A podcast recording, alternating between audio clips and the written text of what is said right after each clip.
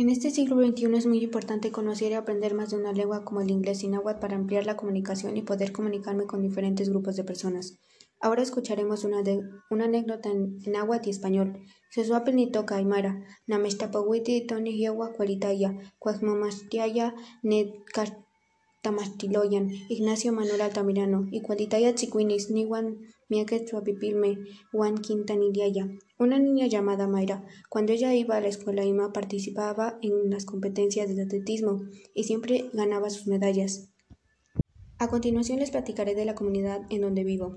En donde vivo es una comunidad pequeña llamada Temillera Náhuatl. Es rica en sus tradiciones y costumbres, en donde todavía se preserva su lengua náhuatl. Se puede observar las familias numerosas, unidas en donde conviven y existe el compadrazgo entre otras familias. Se demuestra el respeto mediante el saludo de mano, cuando se visitan de casa en casa, cuando se encuentran en la calle. En donde se observan las personas mayores, se saludan en agua con mucho respeto y con la mano. Las frases son Ken Taneski, Ken entre otras que mencionan. Es muy importante que las generaciones de hoy se aprendan la náhuatl de nuestros abuelos para que se para que no se pierda ese gran conocimiento que es una gran riqueza cultural, para darla a conocer en las nuevas generaciones que vienen detrás de nosotros. Para hablar dos lenguas es muy importante que donde amplío mis conocimientos y se enriquece mi vocabulario y se aprenda con facilidad otro idioma, en este caso como el inglés.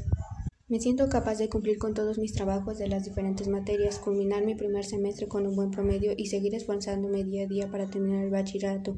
Me es difícil manipular las herramientas tecnológicas, pero estoy dispuesta a aprender e investigar para conocer todo lo nuevo de la tecnología que hoy en día se vive. También se me dificultan otras materias como las matemáticas y química, pero buscaré la manera de estudiarlas mucho, repasarlas e investigar, siempre y cuando me encuentre bien de salud, que es mi responsabilidad de alimentarme diariamente con alimentos nutritivos y realizar deporte, para encontrarme perfectamente de salud, para poder culminar mi primer año de bachillerato.